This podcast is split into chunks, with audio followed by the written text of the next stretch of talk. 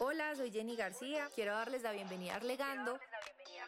Arlegando es un podcast creado para artistas, creativos, influenciadores digitales, músicos, actores, filmmakers y en general todas las personas que hacen parte de la industria del entretenimiento para darles herramientas legales que les sirvan para fortalecer sus carreras en la industria del entretenimiento. Todos los que quieran y necesiten conocer y tener más herramientas para hacerla en grande al derecho.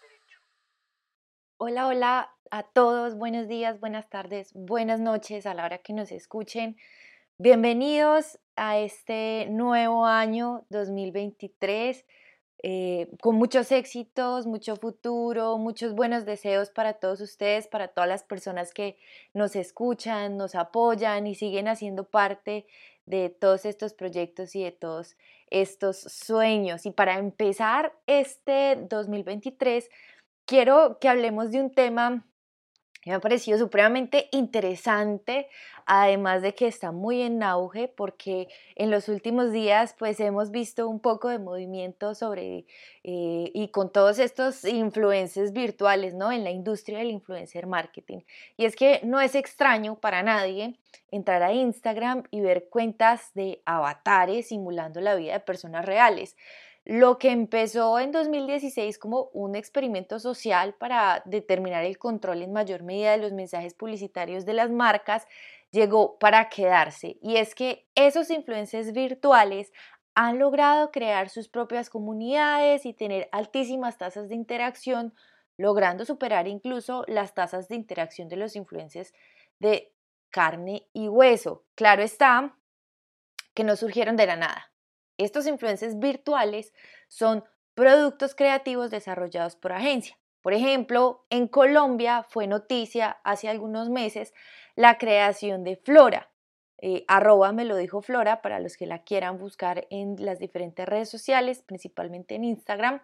Flora es una influencer virtual de lifestyle que pese a la baja cantidad de seguidores que tiene todavía, porque es relativamente muy nueva, ha logrado tener campañas con marcas muy reconocidas en Colombia como Colgate, Chocorramo, Bom Bom Boom, Falabella, Pietran, y es de esas cosas que uno dice, wow, ¿no? ¿Cómo, cómo lo logran y cómo lo hacen?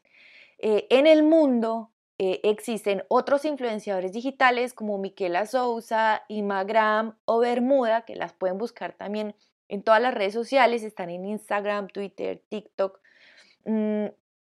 Estas influenciadoras están conquistando el mundo del influencer marketing, ¿no? Están creando eh, una nueva tendencia para que las marcas empiecen también a considerar la creación de sus propios avatars virtuales simulando a lo que ellos llaman sus consumidores ideales. Y es que los que saben de eh, marcas, influencer marketing, saben que es muy importante que cada marca construya cuál es es ese consumidor ideal. Entonces, estos avatars, virtuales lo que hacen es simular a esos consumidores ideales, construyendo un mundo aspiracional para ellos. Detrás de cada uno de estos influenciadores virtuales están agencias con equipos de trabajo altamente capacitados en diseño, marketing, comunicaciones, fotografía, audiovisuales, buscando que esa presencia de estos influenciadores virtuales y las historias que cuentan sean cada vez mucho más similares a las de los seres humanos. La pregunta es, si todos en el mundo real sabemos que ellos no son reales, ¿por qué los seguimos y les otorgamos ese poder de influencia? Sea cual sea la respuesta, que esto tendrá que ver con asuntos de comportamiento humano, lo que es indiscutible es que hoy en día es una tendencia que va en aumento a partir de la, de, la pandemia del COVID-19 y en este 2023 se prevé un crecimiento exponencial dado eh, las estadísticas sobre el comportamiento que tuvieron el año pasado. El crecimiento actual de la industria del influencer marketing con influencers y creadores de contenido de carne y hueso em, ve esto como una nueva oportunidad porque em, digamos que el control que se ejerce sobre los comportamientos deseados del influencer virtual es muchísimo mayor. no se nos puede olvidar que los creadores de contenido de carne y hueso actualmente eh, se han visto envueltos siempre en polémicas, comportamientos no deseados, chismes, rumores y todo lo que eh, en general vemos en el comportamiento de la industria eh, y de la farándula, no solamente en Colombia, sino alrededor del mundo, lo que implica como una, una especie de mancha o afectación una incidencia directa en la reputación de los influencers reales, ¿no? Los influencers de carne y hueso, por lo que las marcas han llegado a considerar que este tipo de campañas con influencers reales podría repercutir de alguna manera negativa en sus negocios y la selección de influencers para las grandes, las grandes marcas más reconocidas en el mercado se ha vuelto cada vez más exigente.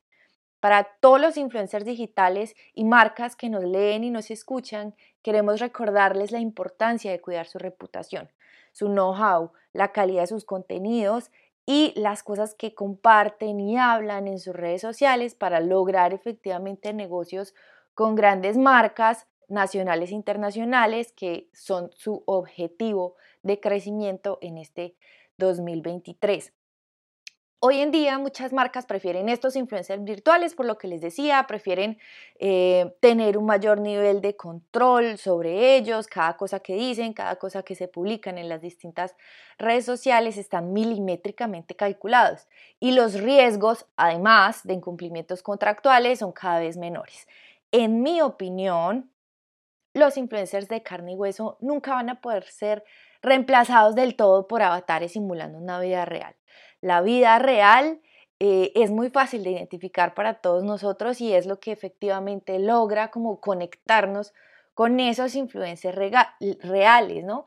Pero estos últimos influencers virtuales vinieron para transformar la industria, para enseñarnos muchas cosas.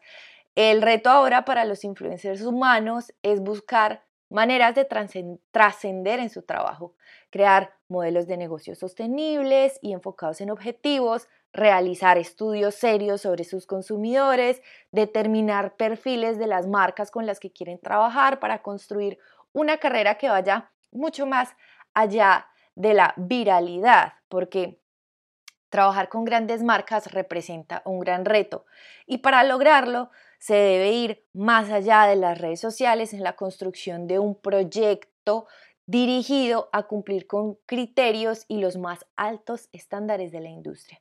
Desde la construcción del modelo de negocio, como les decía, la creación de equipos altamente capacitados y competitivos y obviamente la fidelización de las audiencias con un contenido de altísimo valor que pueda resultar también llamativo para las marcas.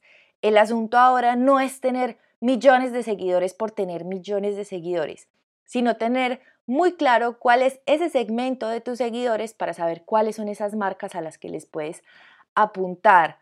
Obviamente, no puedo terminar eh, este pequeño podcast hoy sin incluir dentro de este grupo de profesionales a un asesor legal, pero no cualquier asesor legal. Como en todas las industrias, tiene que ser un asesor legal que conozca, entienda el negocio, que viva en el negocio, que haga parte de su día a día, porque eso pues te puede ahorrar muchísimo tiempo y dinero en honorarios eh, explicándole a tu abogado cómo funciona la industria para que pueda hacer su trabajo como tú lo necesitas. Así que para cualquier duda, no duden en escribirnos, llamarnos, visitar nuestra página web www.arlegalmanagers.com y seguirnos en todas nuestras redes sociales como arroba arlegalmanagers. Nos vemos por allá, feliz inicio de año para todos y nos charlamos el próximo mes.